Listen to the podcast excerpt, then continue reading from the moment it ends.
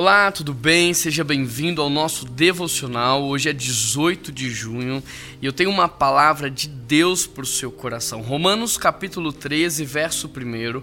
O texto diz assim: Todos devem sujeitar-se às autoridades governamentais, pois não há autoridade que não venha de Deus. As autoridades que existem foram por ele estabelecidas. Eu sei que é muito difícil entender esse texto, principalmente num contexto onde estamos rodeados de líderes corruptos, líderes egoístas, individualistas que estão se enriquecendo à custa do povo e estão pensando no seu próprio prazer. Mas a questão é que acima de toda e qualquer autoridade humana existe uma autoridade divina. E nenhuma dessas autoridades elas se estabelecem ou elas permanecem se essa não é a vontade de Deus. Portanto, nós como filhos é, de um Deus verdadeiro, filhos é, do Senhor dos exércitos, dos Reis dos Reis, nós devemos confiar em Deus, porque se Ele está permitindo essas autoridades, Ele tem um propósito.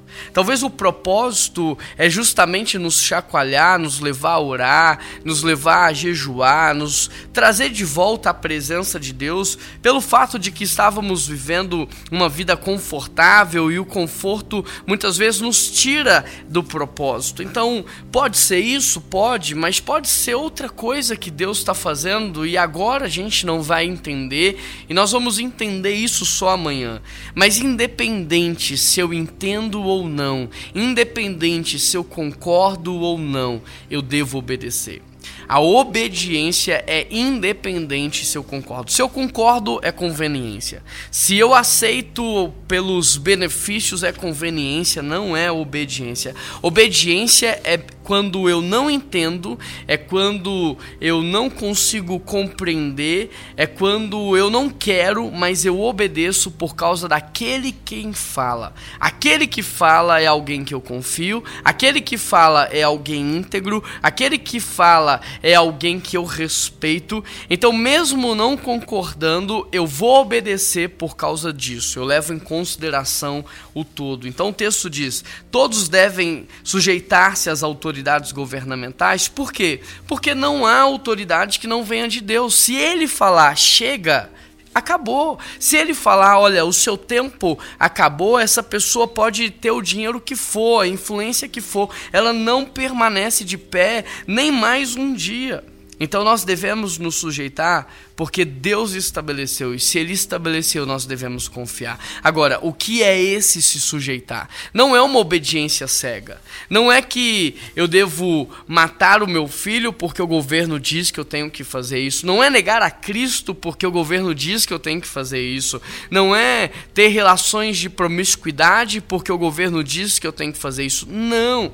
Sujeitar-se é você honrar é você não falar mal, não ficar criticando, mas ah, uma vez que lhe é imposto algo contrário à palavra de Deus, você está liberado para desobedecer, você está liberado para se impor. Por quê? Porque aquilo é contrário à palavra do Senhor. Então essa sujeição, ela é uma honra, ela é um respeito, mas não é uma obediência cega a ponto de comprometer os valores e princípios do Senhor. Eu espero ter te ajudado, eu espero de alguma maneira ter é, iluminado um pouco mais aí a sua mente, o seu coração, trazido direção para os seus próximos passos e ao mesmo tempo trazer paz e conforto nesse tempo em que estamos vivendo. Nosso Deus não perdeu o controle de nada. Vamos orar nesse sentido, vamos orar pelas autoridades. Pai, nós queremos colocar diante do Senhor todas as autoridades constituídas por ti no nosso Brasil. Nós pedimos ao Senhor, ó Pai, pela libertação e salvação de todos eles. Nós sabemos que alguns ali, eles não servem ao Senhor, eles servem ao próprio Satanás, ao império das trevas, mas nós pedimos ao Senhor, que é mais poderoso do que Satanás, os seus anjos e o diabo, que possa Deus frustrar os planos do mal e que o Senhor possa converter o coração dessas pessoas ao teu, Pai. Que o Senhor Deus venha usá-los conforme o teu querer para fazer aquilo que o Senhor quer,